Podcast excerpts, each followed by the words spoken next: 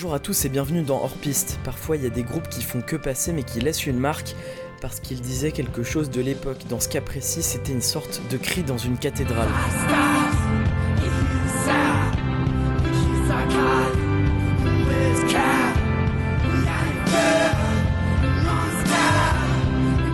C'est Woo Life, une bande de Manchester qui n'a sorti euh, qu'un seul album, vous vous en souvenez peut-être, c'était il y a 8 ans.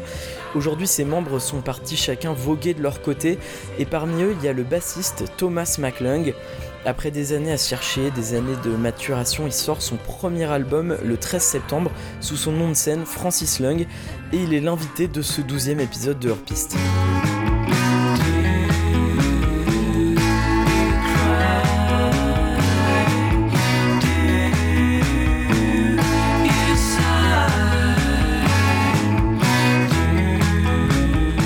Joue une pop délicate qui évoque les Beatles, les zombies avec des arrangements de cordes très bien pensés. Francis Lung nous a aussi fait le plaisir d'enregistrer deux chansons en acoustique avec Coralie Monet, sa partenaire de groupe et de vie. Et une fois n'est pas coutume, j'ai essayé de monter la conversation sous forme d'histoire, un peu comme un épisode de Transfert, euh, le super podcast produit par Louis Média, avec le moins d'intervention possible de ma part. Et donc c'est l'histoire d'un musicien qui se cherche, qui joue euh, de tous les instruments dans tous les groupes et qui parvient au fil de son parcours à découvrir euh, des clés euh, essentielles, des petites vérités pour écrire de la musique. J'espère que ça vous plaira. Francis Lung est dans Piste. I suppose my first memory of playing music was I would sit and listen to my sister play the piano. And she's an amazing musician. She was grade 8, which is in England that's the highest you can get on uh, learning piano from a, a, a teacher. I would listen to her practice and every time she got a note wrong, I would go, "No, it's not like that. It's like this." She's like five years older than me, and you know she didn't need me to tell her when she'd made mistakes. But I liked listening, and and I liked I liked just listening to the performance, and I, I never, I was never a musical child. I was actually too distracted when I did my piano lessons. I'd get very bored because it was very regimented and boring and I learned like one song. It was like jelly on a plate, jelly on a plate, wibble wobble, wibble wobble, jelly on a plate. Just three notes. Um, that was as far as I got. I didn't get to any chords or anything. But I had this thing where I, I, I felt like I I had very clear ideas of what I did like and what I didn't like, and I could always have very. I, when I was a kid, I used to have very real uh, uh, images in my head when I'd listen to music. Me and my sister would listen to music together when I was a very young kid, and we would tell each other what we saw in our heads. Like, we'd listen to The Prodigy, and we would see like great big monsters, and we would describe what the monsters looked like, and uh, we would love we would love to hear how each other could interpret it. But yeah, I couldn't play anything. Um, and I just thought, I'm not gifted. I can't do it.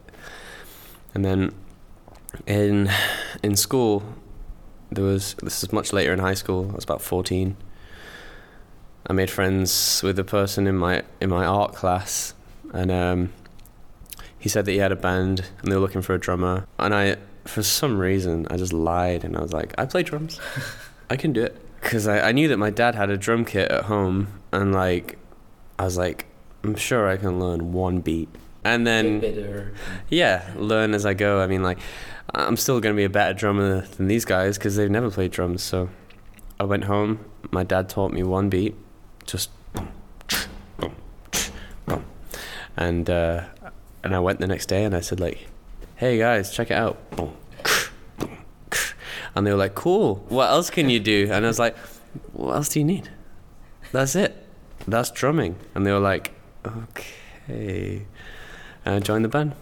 And it went from there. And like somehow I like got much better at it. I think I was very like what I didn't have in natural ability I made up for in just tenacity and after that like I was in bands with these a band this, with these guys forever and I started to try and tell them, like, I was just starting to play the guitar after a couple of years playing drums. And I'd write these weird songs with like crappy chords, and I would be like telling them all, like, "Hey, let's learn my song." And I was, I don't think they liked being told what to do by the drummer. Like, I'm not playing the drummer's songs. What the fuck? So they all quit. my band, and uh, so I was left on my own. Kind of started like that. I just made songs for myself.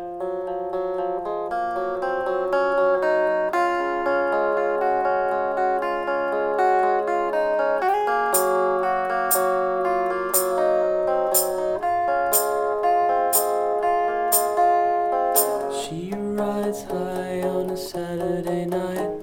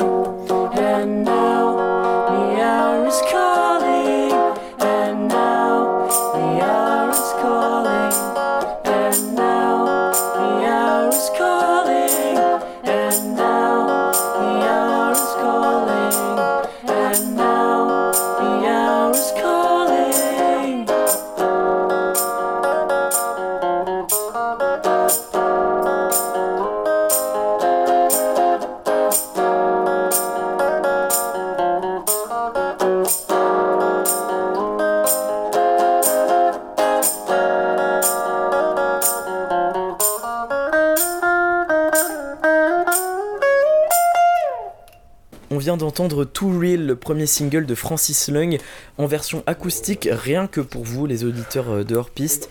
Alors, on redémarre la conversation. Nous sommes cette fois au milieu des années 2000. Thomas est sur le point d'intégrer un groupe qui va changer sa vie via Ellery James Robert, le futur chanteur de Woo Life. I was, drummer in a band with Ellery, and we had our own band called Jasper Skinny Arms, and we were friends. And then he joined another band, and I just sort of like, I just sort of like tagged along for no reason. Like, and I went along to their band practice, and I picked up a guitar and just started playing, and then it just happened like that. It's just sort of getting my way. uh, Like, if I wanted something, and then I would make it happen. I was quite tenacious as a kid. Like, I want to be in this band. I'm gonna do it. There, there was too many guitars in the band, so they asked me to play bass. I didn't know how to play bass. I didn't want to be a shit bassist, and I would spend hours playing the bass, like so many hours, like at home, because I, you know, wanted to be really, really good. I wanted to be, you know, I was really influenced by guys like Mike Watt from the Minutemen, who was just an incredible bassist, and I wanted to get into it and be able to do anything that I wanted to. So I, I spent years doing that, and I was really understanding rhythm better, and I was understanding the the role of the bass and what it could do, and how it was a, a really important in, instrument in the band. And all the best music had really great bass players, mm. like all of the, all the, you know, Carol Kaye from the Wrecking Crew. She she played on so many hits, and if you listen to all those songs, like I don't think it's a coincidence that all these amazing hit songs also had amazing bass lines. It can like make or break a song, and it made me feel like my role was important.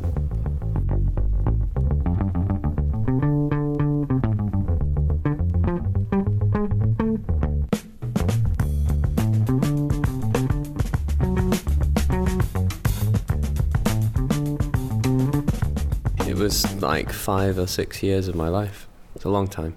It kind of feels like someone else's life. WU LYF was kind of uh, like an experimental thing for me, like because it was kind of like a, an indie band or like a cooler, a cool band. I didn't consider myself cool at all. I just like you know, I was just trying to do things. I wasn't. I didn't really know what I was, so I was like, I didn't think that I couldn't do anything. So I still did my own songs. I still did songs with Ellery, with Jasper's Skinny Arms in that band, and. Uh, I mean, eventually it actually kind of took over everything, and I and I didn't write for a little while. Well, I just I didn't think I was any good mm. at writing songs. People paid so much attention to what was happening in WU LYF. It was kind of like, well, my stuff's so different, then no, who would care about mm. it? For a while, I just concentrated on being a, a bassist and trying to sing. Uh, I wasn't much of a singer, so I was learning how to do that. Just a really difficult thing to learn how to do. But being in that band showed me that sometimes simplest sentiments are the most affecting. I learned how to simplify.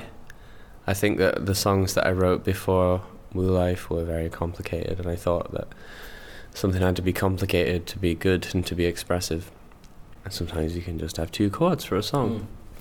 So I started to think about that, and I would pick up a guitar and I remember trying to write a song with just a I had one line, like can it can it all be so simple? Like a question, can can songwriting be simple?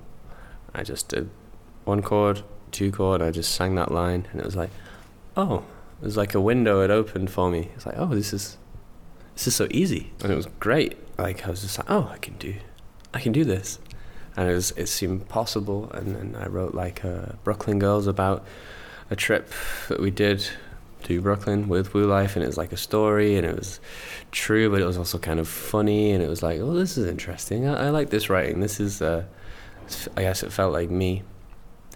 After that, I got way into the writing again.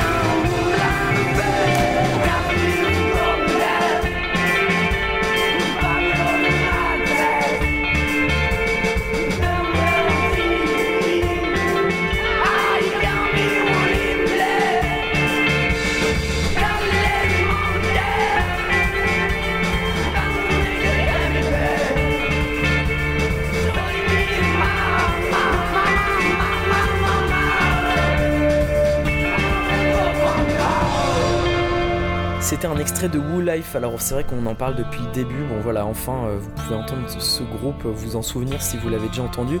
Le morceau s'appelle Split It Like Concrete in a Cold and Sun Gold. Un groupe qui se voulait très mystérieux, pas de photos de ses membres, peu de concerts. It was just our instinct was to say no to things that we didn't want to do because we were, we knew about bands that just had to do a load of shit that they didn't want to do and we were just like, well, no, this is our band.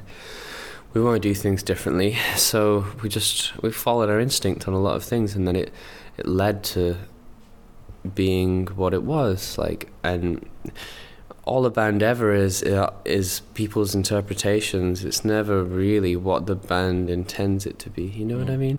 You can have all the best intentions in the world and be completely misrepresented. Sometimes, like you can you can try and cultivate something. It doesn't happen. It comes out as something else. And then once you see how it's perceived, you can play with that, which we did. Mm. So it was like, okay, the cards we we have a we have a full hand. The stakes are on our side, so we can play with it. Let's use it. I mean, like yeah, it was stressful for all of us. I think for some of us, some of us more than others. It's really weird. Like that Trans Musicales show. That's my second gig playing bass. I think maybe that was a really tough show. But then there's all this like hype around it or whatever at the time, like people were really excited for it, and we didn't. I had no idea. I, I think I, I barely moved for the whole gig because I was like concentrating so hard, and I had no uh, stamina, so it was really hard to hold down the strings and stuff. That was tough. Uh, but I'm sure to people's perception, it was just like, oh my god, this band think they're so cool or something. But really, I was just terrified. We were too young. I don't know if you're ever ready for that kind of Mm. Propulsion into like any sort of spotlight, especially not when you're 19. So the band split up, and and there's about a year where I was not really doing anything. Like I was, I was, I knew that I wanted to do Francis Lung. Francis Lung already existed, and, and for me it was like, yeah, this is my year, and I'm going to do it. So that year I did. I did release um, I released Age Limits in 2013 or 2012. Hmm. Really as soon as I'd like finished making it. So I was like really trying to be busy. But I didn't know what I was doing, so I just released one song and I didn't have anything else ready and it was just the wrong thing to do. And so like you get a lot of like attention and then you don't capitalize and it goes away. So it was yeah, it was just trial and error. And like after a year, like I was like maybe I should get a job, maybe I should start working and and that takes up a lot of time too. So yeah, I've had a very normal life for about ten years.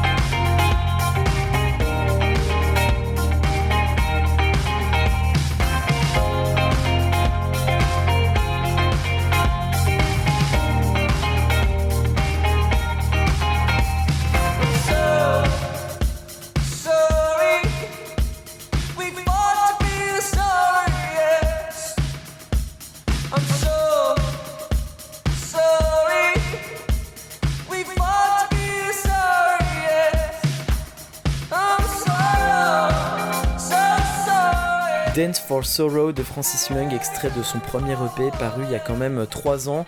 Un album qui a mis des années à maturer. It took a long time to like figure out like to just have the basics of the song and then to go like oh well what does that song need and to and to figure out how to be ambitious with it and to be brave enough to be ambitious and then to figure it out practically as well so it's lots and lots of listening lots and lots of listening to how records are structured what needs to be there what doesn't need to be there why is this good like why are the Beatles good? You can write a list now, or at least I can write a list now of why the Beatles are good. And it comes down to so many things. And it's like, how can you reapply knowledge from listening into your own music? That's what my project is for me. It's like, like songs are everything. You know, for why music resonates with people, I think. Uh, you know, songs and lyrics, but then the recorded part, the track, is the other side of it. Like, it's that they're like a perfect marriage, like the song and the recording, and in the middle of that you have the arrangement. And for me, like arranging is probably my favorite part of the whole thing. Songwriting's tough. And sometimes it comes and sometimes it doesn't. But arranging's so fun. Like doing the strings, that wasn't hard. That was great because I just I just imagined it. Like I, mean, I've got quite a clear imagination, so I imagined a note that would play, and then you just find it on the piano. There it is. Uh, and then like uh, you put that down, put so you put that one string line down as you imagine it, and then you put down the, the next line that you, you you've imagined. Like you, I can separate it out because I've got a lot of practice, lots of listening, and maybe it doesn't sound quite right, so you change it after it comes out of your head, and that is arranging. It's not that hard. Just because it's just because like strings to people are expensive instruments and they're baroque and they are. I don't know. It's like royalty. It's like chamber music. Hmm. It's it's expensive shit, you know. But you can do anything if you break it down to its barest components and build it up from there. You you can do it. It's no mystery. Like it's definitely been incredibly dedicated. I think I am really dedicated to to making music and to and to analyzing it and I'm obsessed with it. Like that's the key, I think. If there was any. You hmm. have to be you can't half heart you can't half heartedly do it. It's work, it's hard work and it's like trial and error. Like make a load of recordings and like see how spare you can make them, you know. See where the track lives with the least amount of information Mm. and build from there if it needs it. And always start with the song as well. I played some of the drums.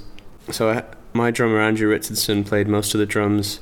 Uh, my friend and keyboardist um, Josh, he played some a couple of the keyboard bits, and Jake, the guitarist and bassist in my band, he played a couple of guitar bits. Other than that, I played everything because I like that is quicker than me telling people what to do sometimes, and it also makes me a better musician if I go through that process. And then there's obviously the Hallé Orchestra played the strings. There's a musician called Sam Healy that played the saxophone. Coralie, my girlfriend and partner in life, she sang. She sings on the record as well. She's all the female voices that you hear. But I, uh, I've always done things by myself, so it makes sense for me to carry on like that. I love listening to it when I've done it all. It make, makes me proud.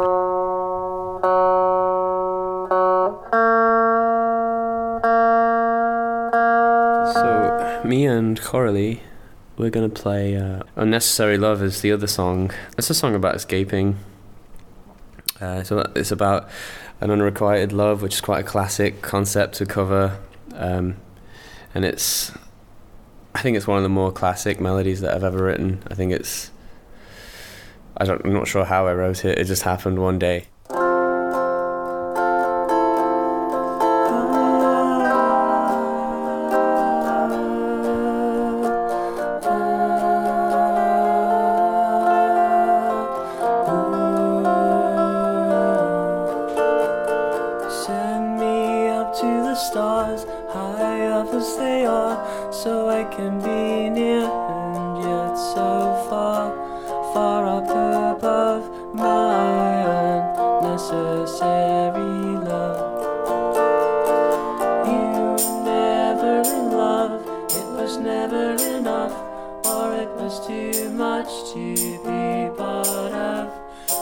Be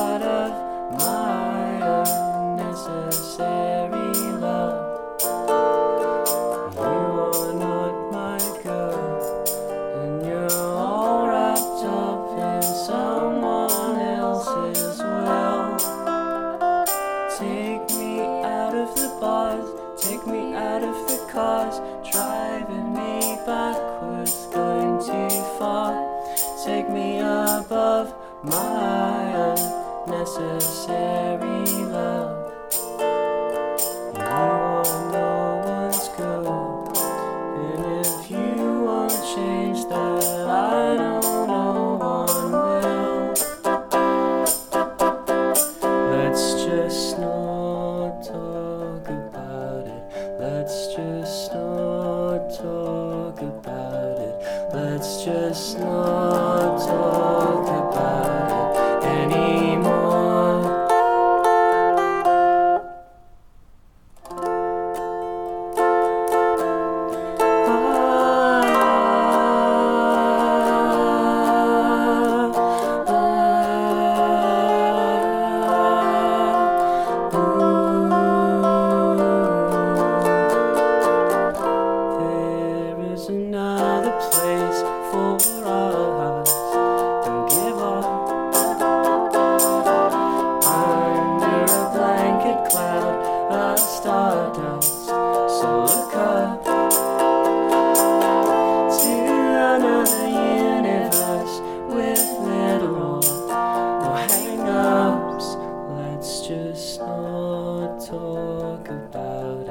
Let's just not talk about it. Let's just. No, I don't wanna talk about it.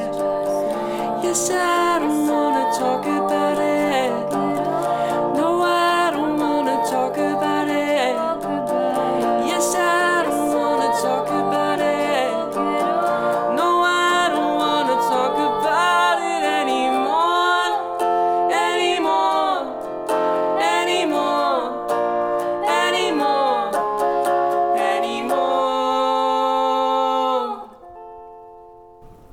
Recording the other day by myself, and um, I was doing a guitar part, and so I did it, and then I listened back, and I was going like, "That's weird.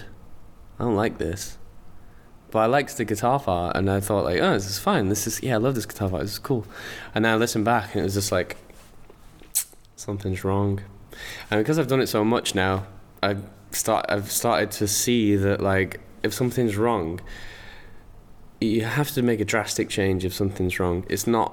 It's it's never going to be a small change to this. Hmm. Like, listen to listen to everything and and think like, okay, this is all fitting together. Like, this is all vital. So that guitar part needs to go, doesn't it? Yeah, it's gone. Hmm. And then you think about like, what is this song doing to the listener? Like, like what is this beat doing? And what what's the least amount that I could do to emphasize that? And so I just totally took this guitar part out and I just made it like one note or like a super simplified version, no chords, no nothing, totally different. And now it needs an organ part. you, know? you know, there is no wrong answer. There's no wrong, there's only more right. If you think about it like that, I think that I think that we're all culpable. I think it's all just the key, the human condition, the distractedness. I don't think like maybe some people are more distracted than others, but uh, it's not easy for anyone. But you can do it. Like if you if you if you have a good attitude, you know you should just make a song that's a joke that you know is a joke. Mm. Write a silly song about a leaf on the street that you see, or write a silly song about your cat, and just finish it. Just like write it all, and then listen back to it. It might be a piece of shit, but you finished something. And when you get into the habit of finishing things, is when you get good because you figure out how things are made. And when you make mistakes, you see what not to do, and so that creates a path. That's how I see writing. C'était Francis Lung dans Hors Piste. J'espère que vous avez aimé cet épisode et si c'est le cas, n'hésitez pas à mettre des étoiles sur iTunes, à laisser un commentaire, ça m'aide beaucoup, ça fait remonter le podcast.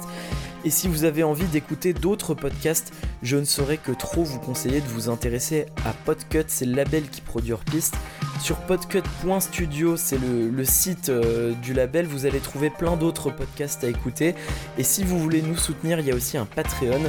Euh, alors c'est les vacances, voilà, vous avez un mois pour, euh, pour réécouter peut-être si vous avez envie les autres épisodes de- d'Hors Piste. Et si vous avez déjà tout écouté, on se donne rendez-vous à l'épisode 13. D'ici là, achetez des disques. Salut